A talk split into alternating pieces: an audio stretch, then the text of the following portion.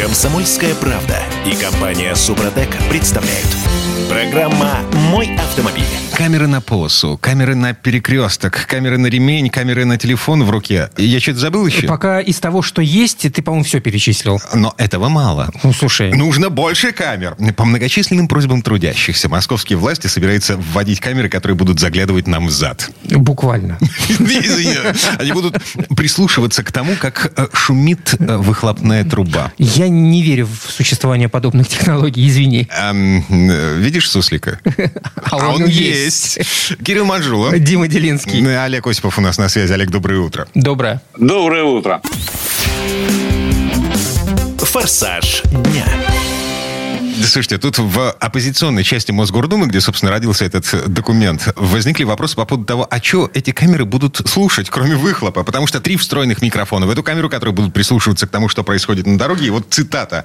Елена Шувалова, депутат Мосгордумы. Не надо прикрываться реальной проблемой для решения каких-то сугубо проправительственных вопросов, потому что есть риск прослушки частной жизни москвичей. О, господи! Та-дам! Слушайте, что ж это за технология такая Да, но должна быть? Это э, полная ерунда, конечно, насчет прослушки. Если захотят слушать, будут э, другим способом. Не обязательно на столбах вешать камеры. Но все это мне напоминает, как в свое время, так сказать, предполагалось при помощи камер выяснять, а если э, в машине, внутри, в салоне алкоголь. То есть какие-то лазеры устанавливают. Черт возьми, какая-то совершенно немыслимая технология, которой, конечно, нет и никогда не будет. Минуточку. Вот. Олег, Олег, погодите. Значит, Дима знает. Да, на чистых прудах в порядке эксперимента камера с микрофонами стояла в течение последнего года. Эксперимент признан успешным. Э, ЦУДД Москвы отчиталась о том, что все это работает, вся эта технология. Мосгордума написала законопроект о введении штрафов от 5 тысяч до 30 тысяч рублей в зависимости от мощности двигателя с м, эвакуацией машины на штрафстоянку. Я не понимаю, правда, как это будет работать. Короче говоря, все это поддержано правительством России и рекомендовано к распространению на всю страну в том случае, если Госдума примет этот законопроект. А этот законопроект поступит в Госдуму в ближайшее время. Предполагается, что он вступит в силу весной следующего года. Я не понимаю, а какой, как, как нам будут предоставлять факты нарушения? Будут И звук это высылать печально. по, по- по сайту госуслуги? Звук работающего автомобиля и будет утверждать, что это ваш автомобиль так громыхает? Олег. Да, и это очень печальная новость, потому что, ну, во-первых, я не понимаю, почему надо привязывать к мощности автомобиля. Вот это наше вечное идиотское правило. Абсолютно. Да, у, двигателя мощностью 250 э, звучит ну как-то погромче, чем... Ну, вот э, количество децибел зависит от, от мощности двигателя, с, с их точки зрения. А, оторви от Вот жиги это с их точки зрения. глушитель. Оторви от жиги глушитель. Да, слушайте, ну, на, на самом деле, конечно, раздражает, э, когда ездят э, без глушителей, с пробитыми глушителями. Это никуда не годится. С этим борются во всех странах, и это нормально. Правда, борются там вовсе не э, при помощи камер, насколько мне известно. А живые патрули, борются- э, ко- которые э, Да, ездят... нет, на- ну просто остановили, так сказать, и заставили либо глушитель применить, применять, либо выписали серьезный штраф и так далее. То есть все, я не понимаю, зачем вот это вот какая-то немыслимая история с камерами. Ой, слушайте, на прошлой неделе нас, наш президент говорил о том, что через некоторое время ключевые решения в нашей стране, часть ключевых решений будет принимать искусственный интеллект, поэтому автоматизация всего и вся, это... э, Это главный тренд. Да, продолжаем. Но что касается звука, это весьма сомнительная вещь. А Потому что попробуйте на Садовом что-нибудь померить, на Садовом кольце. На чистых прудах можно, там относительно небольшой поток. Хотя трамвай проедет, и все, и, так сказать, э, все камеры зашкалят. А вот на Садовом кольце, на крупных автомагистралях, на вылетных, где по пять полос в одну сторону, ну, конечно, это ерунда. Конечно, ничего там мериться не будет. А, смотрите, на Садовом, ну, разве что какой-нибудь сумасшедший откроет ночью окно для того, чтобы э, спать э, под э, шум проезжающих мимо. Сколько там? 8 полос? 10? Ну, неважно. На маленьких улочках, да. Значит, в обосновании э, этого законопроекта Мосгордум пишет, что камеры э, с микрофонами будут устанавливаться на мачтах фасадах домов в тех районах, где на шум жалуются жители, а также около различных социальных Вот. объектов домов ветеранов больниц. Так вот, вот ключевой момент. На, Вот. на Садовом таких не, Не будет. будут вешать. Мгм. Там уже жаловаться бесполезно. Да, потому что это, это бессмысленно. И Так что если человек без глушителя ездит по Садовому, ничего страшного. Никто его не остановит. Слушайте, надо бороться с тем, чтобы люди ведут себя э, некультурно. Да, это вне всякого сомнения. При помощи камеры или нет, это второй вопрос. Но вот я позволю себе не только личным опытом, а вот то, что мне пишут слушатели в том числе, числе. Самая большая проблема, это когда ты слышишь, э, допустим, в каком-нибудь спальном районе, вниз приезжает, внизу э, останавливается. Неважно, на каком этаже ты живешь, автомобиль. Дискотека на колесах. Из него, и да, дискотека на колесах. Попробуйте добиться, чтобы он уехал при помощи э, полиции. А, а, Чрезвычайно сложная задача. Лайфхак. Нужно позвонить в полицию, в дежурную часть, и сообщить о том, что внизу какие-то люди слушают украинские песни. А, гимн Ну, Украины. да. А Да, да, да, да. Не суть. А, В общем, этот законопроект, этот документ готовится к внесению в Госдуму, потому что на уровне Мосгордумы его можно только послать в, на охотный ряд. Ага, то есть это, это некая инициатива. Да, да, да, да, да. И посмотрим еще, что федеральные депутаты скажут по этому поводу. Но, еще раз подчеркну, одобрение от правительства получено. Ну, В завершение одно слово, да, это э, наша привычка решать простую проблему самым сложным путем из всех возможных. Но не хватает живых инспекторов на дорогах. Ну, правда. Ну, конечно. Тут и я вижу засады на засаде. Так, три минуты до конца этой четверти часа. У нас есть время потрогать машину руками. Мы продолжаем привыкать к китайцам. Тест-драйв. Продолжаем привыкать к китайцам, причем вот в данном случае я должен сказать в основном хорошие о китайцах. Мне этот автомобиль э, весьма и весьма симпатичен. Речь идет об Exceed TXL 2.0. К- Конечно, мне не нравится цена. Там около 5 миллионов, допустим, да, так сказать. Но, Но Exit это а, премиальный китаец. Exit, С- суббренд. Exit, давайте так, Exit это самый премиальный из всех суббрендов э, компании Cherry. Потому что есть еще мода, но она немножко ниже. Но оно и понятно. Здесь и двигатель побольше. Вот у меня в данном случае э, на тестовом автомобиле стоит двухлитровый, приличный, так сказать, э, э, движок. Все-таки 197 сил, 375 ньютон-метров, причем в широком диапазоне. Двигатель мне, кстати, там вполне себе э, нравится. То есть он ускоряет автомобиль за 9 секунд до сотни, максималка 200 км в час, больше, чем достаточно. Но э, главное достоинство, ну, одно из главных достоинств этого автомобиля, это, конечно, внутреннее убранство. Это сразу видно, что это премиум, это качественная кожа, это качественные э, отделочные вообще все материалы, так сказать. Огромные телевизоры перед глазами, я к этому уже начал привыкать. Правда, эти телевизоры работают не всегда так, как тебе хочется, потому что программки далеко не совершенные. О, кстати, ключ- ключевой момент. еще. Смотрите, на европейских машинах невозможно выводить видео во время движения. То есть, если машина движется, Двигается, да. все это схлапывается, и, и вот никак. А на китайцах можно? А на китайцах, на обычных, непремиальных, легко непринужденно. То есть ты можешь смотреть YouTube, находясь за рулем. Мгм. Двигаясь при этом. Да. Ну вот я вам, Дмитрий, я искренне признаюсь, честно, вот перед зрителями, никогда не занимался подобной ерундой, никогда не выводил видео во время движения. Вот честно. Ну, Может быть, я не прав. У меня там навигация, как правило, так сказать, пробки показывают, все прочее. А, Но это э, я этим не занимался, возможно, еще может быть и можно, но на самом деле э, слишком чутко реагирует, допустим, голосовой ответчик. А, Apple CarPlay подключить с первого раза сложно. Для этого надо, во-первых, отключить э, Bluetooth абсолютно, чтобы он не воспринимал его. э. И каждый раз это приходится делать, когда ты хочешь подключить э, Apple CarPlay через, ну, прово- через проводок. Да? скажем так, примитивно. Но, в принципе, добиться работы можно. С этим надо попотеть, но можно. Все-таки не это главное преимущество. Главное, что э, там есть, например, полный привод. И полный привод, при том, что подключаемые задние колеса, он не скрипит, так как в более э, больших автомобилях того же Exida. VX я недавно о нем говорил. Здесь все работает э, вполне себе нормально, тихо. Кстати, очень неплохая шумоизоляция.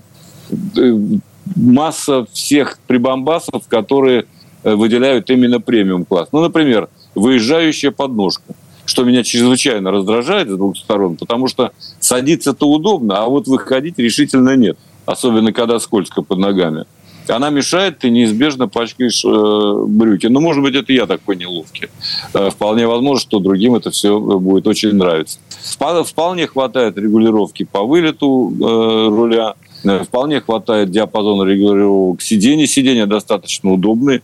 Не скажу, что это развитая боковая поддержка, но поясничные подпоры и прочее можно регулировать степень. Это уже хорошо. И э, что меня пока устраивает, во всяком случае, вот э, сейчас в скользкой и зимней Москве, это расход топлива. Он не превышает практически в смешанном, я бы так это назвал, цикле движения 10-10,5 литров на 100 километров пробега. Это очень неплохо, с моей точки зрения, для достаточно мощного силового агрегата. Да, я напомню, там Вот. 2 литра под 200 лошадиных сил. э, Ну, как бы серьезная часть. 197, да. Там э, вот турбина стоит, естественно. Мгм. Турбина хорошо известного европейского производителя. Да, в общем, Так, и, и сам Эксид корнями уходит в э, Европу. Работали над ним э, европейские мастера. Да, над большинством У них- у них китайских брендов работали и Он, европейские кстати, в мастера. отличие от других, в отличие от других собратьев по суббренду этому, он не такой валки, как другие. Это да. У него подвески более или менее, они достаточно жесткие, чтобы ты уверенно чувствовал себя на дороге. Мгм. Так, продолжаем мириться с реальностью. Вот. Олег Осипов был у нас на связи. Спасибо, Олег. Олег, хорошего дня. Спасибо вам, всем удачи. Ну, а мы вернемся буквально через пару минут. А в следующей части программы к нам присоединится Юрий Сидоренко, автомеханик, ведущий программу «Утилизатор» на телеканале Че, и поговорим о том, как быстро прогреть салон машины зимой. Комсомольская правда и компания Супротек представляют. Программа «Мой автомобиль». Холодно, да? Ой, да, прохладненько. Мерзнете. А утром-то особенно, когда в машинку залезаешь. Короче, в этой четверти часа обсуждаем, как быстро прогреть салон автомобиля, когда за бортом, ну так, серьезный минус. Возможно ли, в принципе, законы физики никто не отменял? Холодно и холодно. Пока не нагреется машина, будет холодно. А, Это Кирилл Манжула. Это Дим И Делинский. Юрий Сидоренко, автомеханик, ведущий программы «Утилизатор» на телеканале Че. У нас на связи. Юр, доброе утро. Доброе. Доброе утро всем. Автомастер. Так, ну что, э, мы, мы можем победить законы физики? Да, нет, ну можем, конечно, победить. Особенно если у вас э, в автомобиле есть э, какой-нибудь автозавод, дистанционный запуск или что-нибудь, что это вообще шикарно. Дима аж закашлял. Извините, но Ну- нет, нет, нет, нет, спасибо. Чем проще автомобиль, э, чем проще конструкция, тем меньше вероятность того, что что-нибудь сломается. Так, а, в общем, сейчас в достаточно простых автомобилях устанавливают эту систему. Вон, смотри, весь каршеринг на этом. А. Там вполне себе простые автомобили, но эта система есть. Зашибись, я видел Kia С автозапуском. Ну ладно, не, не важно. Хорошо, поехали.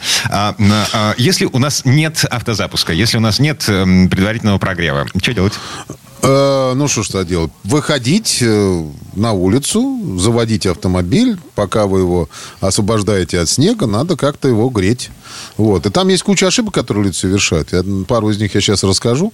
И есть э, кучу, ну как, не куча советов, а обычный совет, за, счет чего можно, в принципе, побыстрее прогреть автомобиль. Ну, первое, конечно, это кнопочка рециркуляции воздуха. Про нее все забывают, а кто-то даже и не знает. Ну, те, кто знает, ребят, ну, хорошо, что вы пользуетесь этим, это прекрасно. Значит, смотрите, функция вот в каждой машине практически есть, которая закрывает приток э, воздуха снаружи автомобиля. Он начинает гонять воздух внутри салона, причем прогоняя его через радиатор. Так, а, внезапный вопрос. Юр, извини, а, а, а, я не настоящий сварщик, полный абсолютный чайник. Вот я завелся. а, Я хожу вокруг машины с щеткой, стряхиваю снег. При этом печка внутри машины. Ну, то есть в салон она у меня дует или не дует? Дует. Почему не дует? Ну, дует, конечно. То есть он как раз гоняет воздух внутри салона, создает движение. А, Юра, а здесь другой вопрос. Ну, а за счет чего он будет... Ну, хорошо, да, мы закрыли приток холодного воздуха, который на улице. Априори в машине воздух чуть-чуть теплее, но пока двигатель не прогрелся, все равно Она же будет гонять холодный воздух. холодный воздух, но чуть-чуть теплее. Да. Да. Нет, нет, это, это само собой разумеется. Я же не говорю, что нужно просто стоять там 15 минут, чтобы двигатель молотил. Конечно, мы понимаем прекрасно, что, дви- что э, машина начинает прогреваться только тогда, когда начинает нагреваться мотор. Вот. Единственное, что, что делает кно- кнопка рециркуляции. То есть она вам дает не, э, как бы более теплый воздух. То есть в любом случае он в какой-то момент становится более теплым. Но он быстрее То он не- не- нагреется. Конечно. Просто он про- просто быстрее будет нагреваться. И все. Но если вы будете стоять на месте и молотить двигателем, никуда не поедете, то тогда как бы, ну, долго вы будете прогревать салон. Особенно если Конечно, это дизель. о, дизель это вообще вот бесполезно. Те, кто стоят на дизелях и как трактора здесь работают во дворах, ну, во-первых, можно штраф хапануть нормальный за стояние в, в жилой зоне э, с заведенным двигателем. Больше Это пяти минут, по-моему, по ПДД. Ну, вот. А, ну, это зависит, на самом деле, от взаимоотношений с соседями с первого этажа. Ну, я хочу сказать, что сосед с первого этажа, если им коптит трактор прям в, в Какие бы, какие бы не думаю, отношения что- к тебе не были, они все равно пожалуются. Ну, слушай, правда. Ну да, Хорошо. и, кстати, это очень очень легко делается. Я вам на всякий случай говорю, потому что я тут про это э, рассказал на одном из стримов своих. Вот. И мне сразу же посыпались комментарии, да кто меня узнает, да кто меня увидит. Ребята, очень просто. Ста- Выставляешь время на телефоне и снимаешь, сколько человек стоит. Там видно и номерной знак, и то, что у него машина работает. А потом это отправляется в ГАИ. И спокойненько 2500 тысяч, например, в Москве прилетает. Соседи, вы, А ну вы надо. сейчас ничего не слышали. Почему, почему? Это был сон. А ты знаешь, еще есть такие мастера, которые во дворах э, паркуются э, задом к окну. Да, да, да. Вот вообще я про них и говорю. Ребят, я это почему сейчас рассказал, потому что я сам не люблю таких людей. Просто, ну вот я сколько говорю во всех эфирах, ребята, прогревайте, пожалуйста, полторы-две минуты и уезжайте. А лучше вот если у вас вы стали задней частью прям в форточку к человеку, ну надо же позаботиться, чтобы человеку было нормально. Номерок не прикрой. стоять там разгазовываться. Да, взял, отъехал. Вперед чуть-чуть. Не надо газовать, просто отъехал, и там хоть стоишь, прогреваешь. Ну, много есть вопросов к этому, к этому делу. Ну, в общем, смотрите, мы сейчас говорим о салоне. О Так. салоне автомобиля. Значит, Чтобы его прогреть. Да, э, э, завелись, включили э, Рециркуляцию. рециркуляцию, ну вот, и отошли в сторонку на полторы минуты. На полторы-две минуты, пока машина греется, вы стряхнули как раз, обошли машинку, посма- ее осмотрели снаружи, как мы в одном из эфиров упоминали, что это надо делать. Вот, значит, осмотрели, и дальше все, садитесь в машину и начинайте движение. То есть сто- нельзя стоять. Если вы будете стоять на месте, вы очень долго будете прогреваться. Плавно, плавно начинайте движение по двору, а потом, если уж выехали на дорогу, значит и по дороге. Без сильных ускорений, без сильных нагрузок. Спокойненько, аккуратно едьте. Поверьте, у вас машина прогреется очень быстро. С кнопкой нажатой рециркуляции. Слушай, и очень важно... да. Погоди, м, у, меня в э, машине есть э, в климат-контроле кнопка Max. Вот. Она запускает подогрев переднего стекла, заднего стекла и полный, э, э, полную мощность э, в вентиляторе печки. Вот, это так делать не, нежелательно. Почему? Ну, потому что, во-первых, смотрите, максимальная, м, э, когда вентилятор дает поток сильный, ну, во-первых, больше потока, больше воздуха проходит через радиатор отопителя. Соответственно, он меньше нагревается. То есть он, он, он, ну, дольше будет нагреваться салон у вас. То есть надо ставить самые минимальные э, обороты вентилятора, чтобы воздух проходил медленно через э, отопитель, э, через радиатор отопителя. Соответственно, он будет больше нагреваться и быстрее машина прогреется. А, я- Я тогда не понимаю, за- зачем производитель компания Ford засунула мне Ну, так в климат-контроль эту кнопку? Так, там написано э, Макс э, прогрев. Там же не написано, когда ты должен на эту кнопку нажимать. Извини, Конечно. конечно. Мгм. Но если у Конечно. тебя запотело, например, э, стекло, то есть, чтобы быстро его привести в порядок, нажимаешь на эту кнопку. Там же не написано, что это обязательно нужно, когда ты завел машину утром. Ну вот, э, как бы, когда, как раз. И причем включаешь кондиционер и вперед. Погнал. Нормально.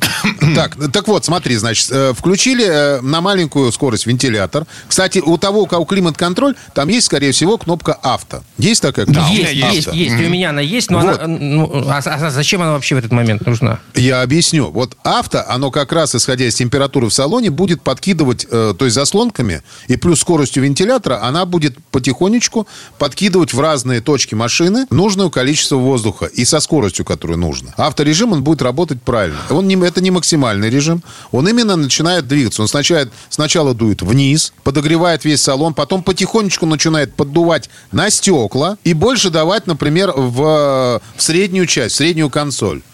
Вот. И постепенно он начинает всю, всю машину прогревать. Потом, э, причем вот на, на стекло у него где-то включается минут через 10 такой нормальный поток воздуха. Потому что до этого он не идет нормальным, он идет очень слабенький. И если Это у меня правильно. нет подогрева лобаша, Да, обледеневшее слушай, стекло... здесь вот это самый главный вопрос, Дима прав. Э, Когда мы за- заходим в машину зимой, Нам э, первым делом нужно- хочется стекло отогреть от льда. Так а, от- отогревайте от льда. О, какие проблемы. Через 10 минут.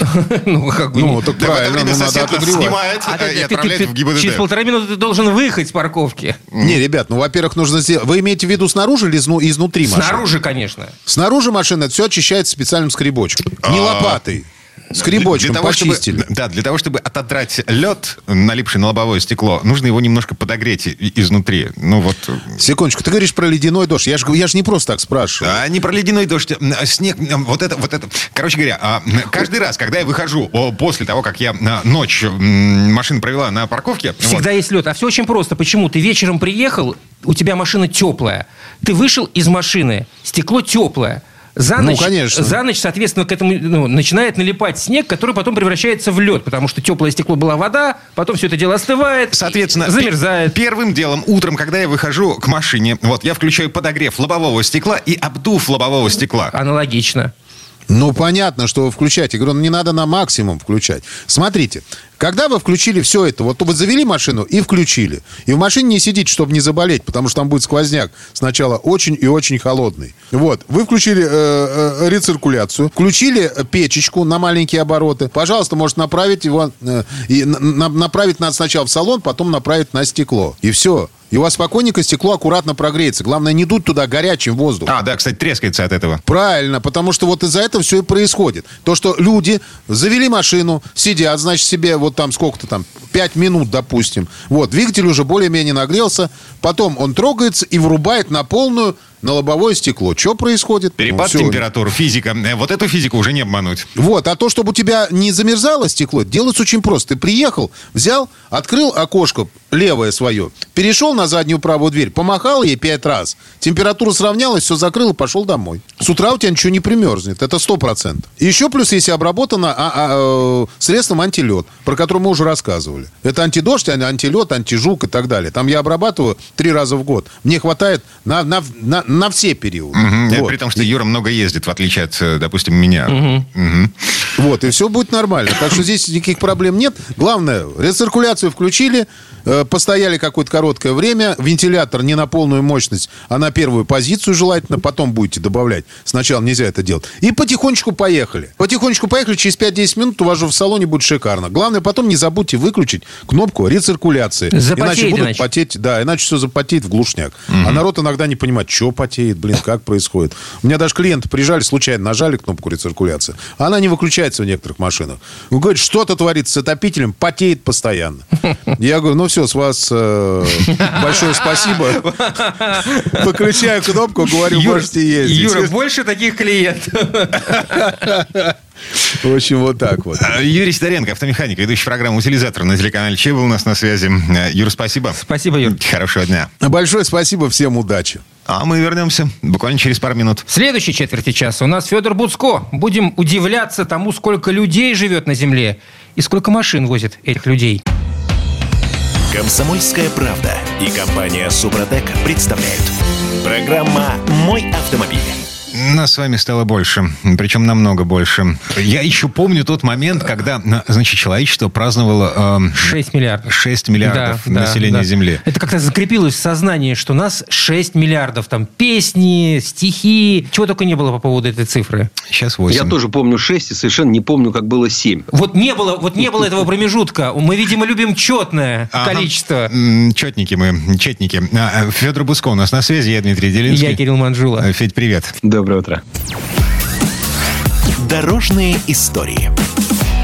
Так, ну про 8 миллиардов мы на самом деле вспомнили в связи с тем, что э, а этим людям на чем-то нужно ездить. Вот у нас, с- ну, примерно там 140, сколько, 5 миллионов человек? Больше уже. 150. Ну да. Ну что, 146. 146. 146 миллионов человек живет в России, и на эти 146 миллионов приходится порядка 45 миллионов транспортных средств. Это не только легковые машины, но еще и все, все остальное. Ну, в общем, что каждый третий у нас на машинке. Ну, да, и нормальный такой уровень автомобилизации. Слушай, да. Мгм.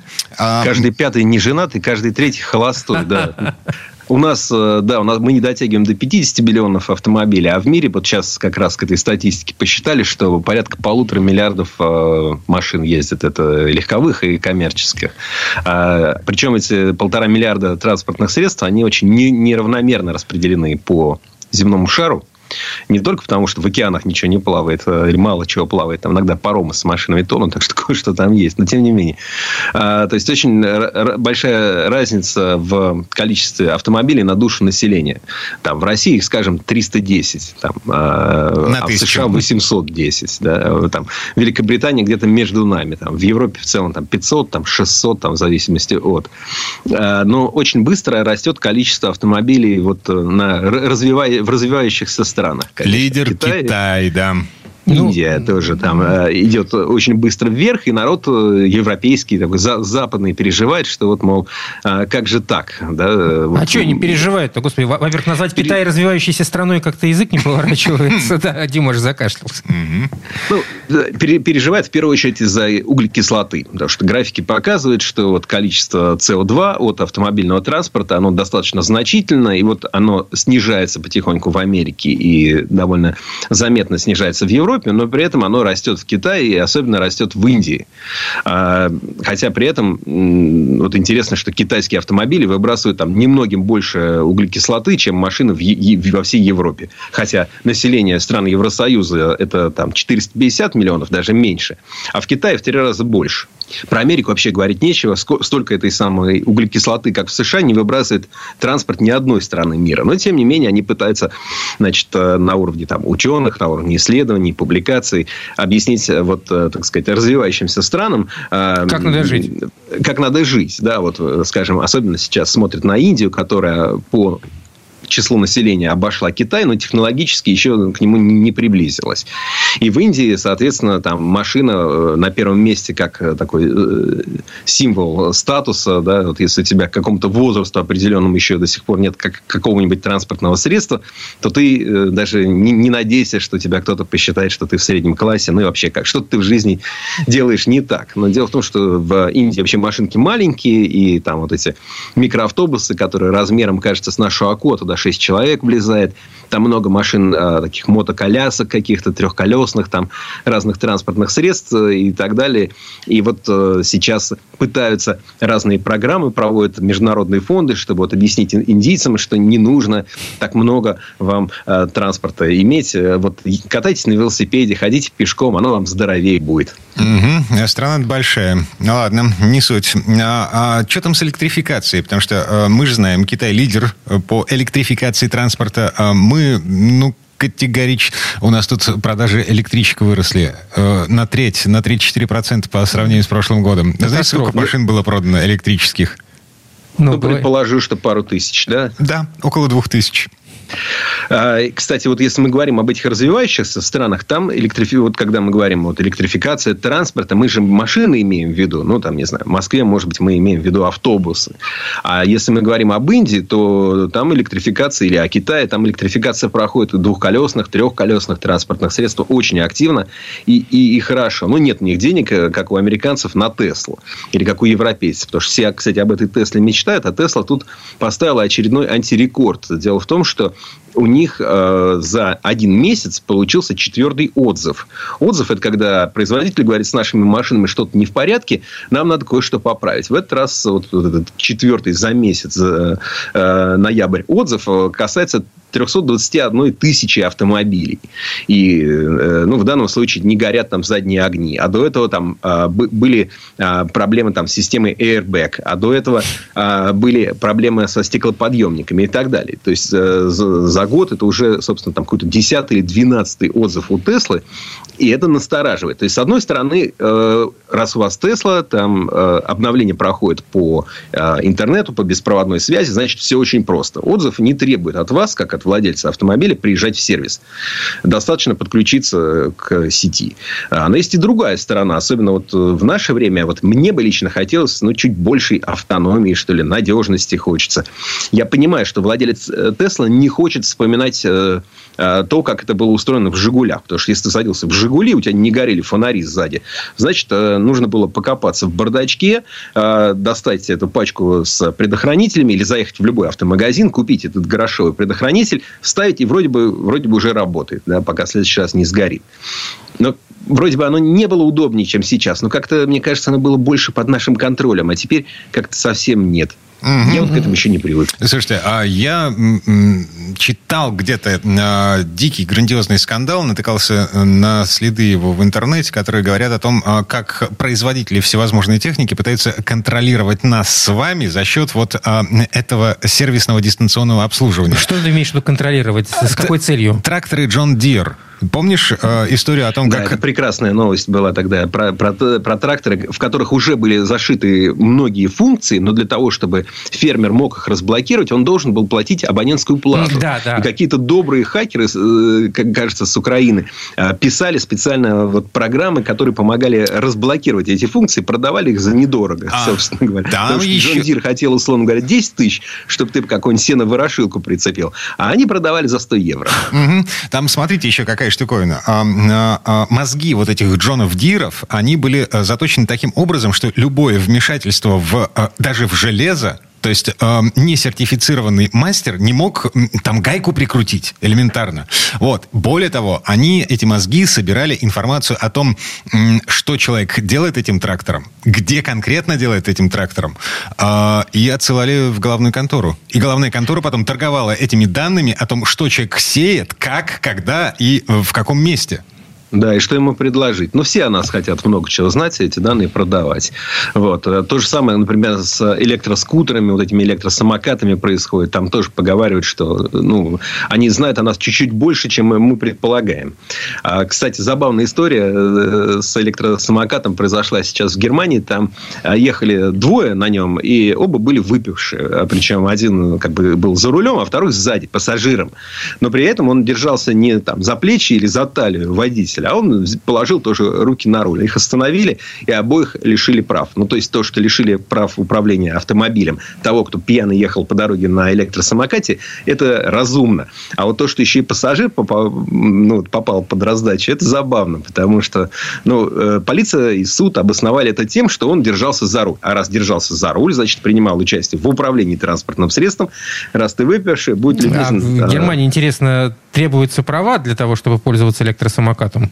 Но- Нет, права там зависит, конечно, от, от самоката, но если у тебя есть права, и ты едешь там на велосипеде даже, вообще без мотора, Мгм. ты едешь, ну, ты едешь по дороге общего пользования, чего-то тебя лишить должны. пьяным, то будь любезен, ты ответишь по всей строгости. Мгм. А, я не знаю, а, в других городах не видел такого. В этом году, в нынешнем сезоне курортом был только в Петербурге. А, В Питере появились самокаты с двумя рулями. То есть, м, м, С двумя... ру- Я не видел в Петербурге таких самокатов. ну, короче говоря, руль для взрослого, за который он держится для того, чтобы управлять этим самокатом. Так. И снизу еще планочка присобачена для того, чтобы ребенок там мог держаться. Ты про кикшеринг говоришь? Или И Это кикшеринг, в том-то и дело. Вот это жесть, на мой взгляд. как-то Ну, об- да, обош- будьте об- обошло меня? Я тоже видел, э, когда дети ездят на самых разных э, забавных, в том числе транспортных средствах вместе со своими родителями. Ну, наверное, кто-то рано приучает э, детей к таким видам. Может быть, это и окей, но просто будьте осторожны. У меня вот знакомый, у него сын 4 лет от роду сел на бензиновый э, эндуро мотоцикл, ну, маленький, детский, и гоняет, там, прыгает по А каким-то там прав пампасам. не Мне нужно, смотреть а, страшно, ре- а он регистрация говорит, ничего. не нужна, номера не нужны. Скажи, то есть- Четырехлетний? Да, четырехлетний ездит на мотоцикле. Ну, Да, не по дорогам да, да, общего да, да. пользования, а по специальным трассам внедорожным. Это разрешено. Но просто смотреть страшновато. Ну, тот вот купил ему отец всю экипировку, шлем. Следит, говорит, ничего, не разобьется, пусть учится, пусть ездит. Мгм. Ну, с- что, на горных лыжах, пожалуйста, с четырех лет, а там скорости, дай боже, поболее, чем у этого мотоцикла. С иной Конечно, горки. здесь э, решают родители. Ну, просто будьте внимательными и ответственными. Вот, вот, э, а то смотреть страшно. Хорошо, приговариваем эту историю. А, Федор Буцко был у нас на связи. Федь, спасибо. Хорошего дня. Федь, спасибо. Всего вам доброго. Ну, а мы вернемся буквально через пару минут. В следующей части программы у нас журналист и летописец мирового автопрома Александр Пикуленко.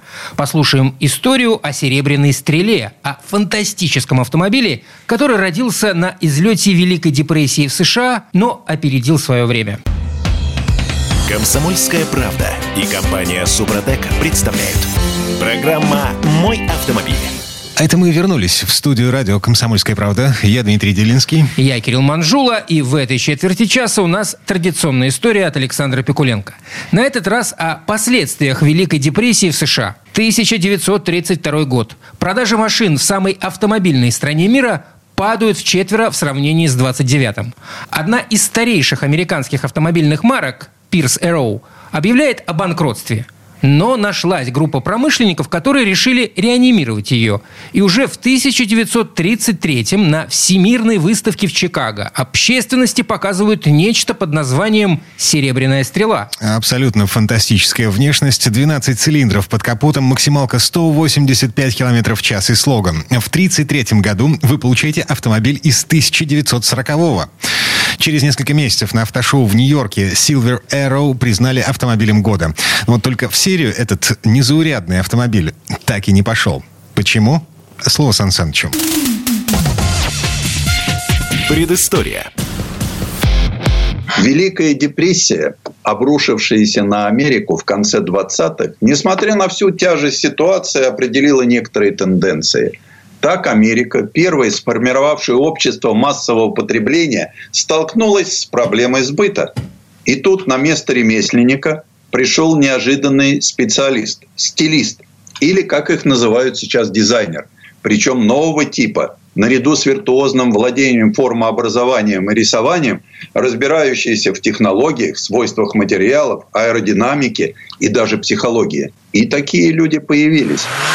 В эту тяжелую для Америки пору 22-летний Фил Райт работал художником в небольшой фирме Murphy Body Company, что расположилась в Пасадене, штат Калифорния. Она была поставщиком кузовов на Дюзенберг. И, надо сказать, в этом преуспела. Почти треть машин легендарной модели J было сделано здесь. Работать на эту марку, входящую в высший свет, было очень почетно. Но чистолюбивый Фил Райт хотел построить автомобиль своей конструкции, причем спортивный. Однако руководство никак не хотело принять идеи молодого художника. И тогда Райт отправился из солнечной Калифорнии в северный Мичиган, в автомобильную столицу штата Детройт. По пути Фил заехал в Чикаго, где местные джентльмены удачи в первую же ночь угнали его машину. Но это не помешало обиженному жизнью художнику зайти в шоу-рум фирмы Корт на Мичиган-авеню и продемонстрировать там свои эскизы. Рисунки приглянулись члену правления фирмы Рою Фолкнеру, и он принял решение воплотить картинки в жизнь. И вскоре появился шоу-кар на шасси Корт L29. Причем, несмотря на успех и пополненный счет – Райт не отказался от первичного плана и добрался до Детройта. Там он сумел заинтересовать самого Харви Эрла, и его приняли в отдел стиля и цвета корпорации General Motors. Райт попал в хорошую компанию, таких же, как он, молодых, одаренных художников. Для полного раскрытия творческого потенциала своих подопечных Эрл предложил каждому из них сделать свой индивидуальный проект автомобиля будущего. Самой GM эта затея, по большому счету, ничего не принесла. Зато автомобильная история получила такие яркие машины, как Корт 810 Гордона Бьюрига, Линкольн Зефир Джона Тьярды, Пирса Роу и Сильвера Роу Фила Райта. Однако уже спустя три месяца после начала работы все стилисты получили выходное пособие – Депрессия и ее вечная спутница безработица достигли в этот момент своей кульминации. Но такой поворот судьбы, хоть и очень неприятный, не обескуражил Райта. К тому же у него появилась новая мечта, существовавшая в виде масштабной глиняной модели автомобиля будущего. И тогда Фил решил еще раз попытать счастье у Роя Фолкнера, перебравшегося к тому времени в Буффало – и занявшего должность вице-президента Персарова. И вновь он нашел общий язык и даже получил возможность сделать опытную серию из 10 машин. Для этого Фолкнер предложил использовать возможности фирмы Студебекер. С августа 1928 года Пирса Роу входила в нее – Радостный Райт сразу же отправился в Саутбенд для детальной проработки своего проекта с шеф-дизайнером Студебекера Джимом Хьюзом, ранее работавшим на Роллс-Ройсе. Взаимоотношения между Райтом и Хьюзом сложились довольно напряженные. Юношеская напористость первого и профессиональная рассудительность второго зачастую выливались в откровенное противостояние – тем не менее, к ноябрю 1932 года были готовы чертежи окончательного варианта, получившего название Сильвера Роу. При этом разработчики не учли расхождение между габаритами кузова, спроектированного Райтом, и шасси модели 1239. Когда в Саундбенд из Буффало доставили 5 шасси, они оказались на 300 миллиметров короче, чем предусматривали расчеты Райта. Возникла и другая неувязочка по уровню расположения задних сидений. В итоге Silver Arrow вышла слегка подрезанной в длину и с приподнятой линией крыши, что не помешало ей оказаться заметно ниже серийных моделей того же класса. После того, как были выделены деньги, за постройку пяти машин взялись 30 мастеров-модельщиков. Для изготовления мастер-форм использовали сосну, а крышу сделали из клена. Вручную, с помощью молотков и рихтовочных пил, они выколотили все детали кузова и сварили их в единое целое – Silver Row отличалась целым рядом оригинальных по тем временам технических решений. На некоторые даже были получены патенты, утопленные в неглубоких нишах ручки, общие для каждой пары дверей петли, расположенные на центральной стойке, и запасные колеса, убранные в закрытые отсеки передних крыльев. Сзади было необычное узенькое окошко, словно козырек, выступавший на покатой крыше этот элемент экстерьера – работа Хьюза. По его же эскизу сделали решетку радиатора. Пол кузова опустили ниже деталей рамы, что позволило прилично снизить высоту автомобиля. На аэродинамику работала и наружная светотехника, органичная, вписанная в архитектуру кузова. Салон Silver Row, хоть и не блистал авангардизмом, был сделан в весьма своеобразной манере – в унисон с ветровым стеклом работала плоская приборная панель с размеченным до 135 миль спидометром посередине. Рядом часы и тахометр, что совсем необычно. Еще один комплект спидометра и часов расположили на спинке переднего дивана. Обивка салона была из качественной желтой кожи, а кузов окрашивался в два цвета. Основной светло-бежевый с серебристым отливом и оттеняющий его коричневый. В истории остался такой факт. На гонках в Индианаполисе показали прототип, окрашенный в обратной цветовой комбинации. Здесь доминировал коричневый со светлыми полосами. Мотор у Сильвера Роу 12-цилиндровый мощностью 175 лошадиных сил, а момент был равен 237 ньютонам. 24-клапанный с двумя карбюраторами Стромберг. У этого типично американского мотора был чугунный блок – а необычен он тем, что угол развала составлял 80 градусов. Это больше, чем обычно. Коробка передач трехступенчатая с синхронизаторами, подвеска всех колес рессорная, тормоза на обеих осях барабанные и оснащены вакуумным усилителем. А в те годы не то что вакуумного усилителя, но даже тормоза на передней оси были далеко не у каждой машины. Первые машины Silver Row оказались тяжелее, чем посчитали конструкторы. Сказался дефицит времени на доводку цельнометаллического кузова. А все потому, что очень торопились, чтобы выставить машину на Нью-Йоркском автошоу, которое открывалось 1 января 1933 года. Там Сильвера Роу впервые предстала перед публикой. Но настоящий фурор она произвела в Чикаго на выставке «Столетие прогресса», где соседствовала с другими выдающимися автомобилями 30-х годов. Дюзенберг 20, Кадиллак V16 аэродинамик купе и Паккард 12. Райт и Фолкнер были удовлетворены результатами. Их детище доказало свою жизнеспособность. А реакция публики не оставляла сомнений в целесообразности серийного выпуска модели. Работа продолжилась на заводе Пирса Роу в Буффало. Но уже через 10 дней развитие проекта было заморожено. А Фолкнер даже выплатил Райту некоторую сумму из своего кармана. А так и не ставшая серийной Сильвер Роу не ушла в небытие.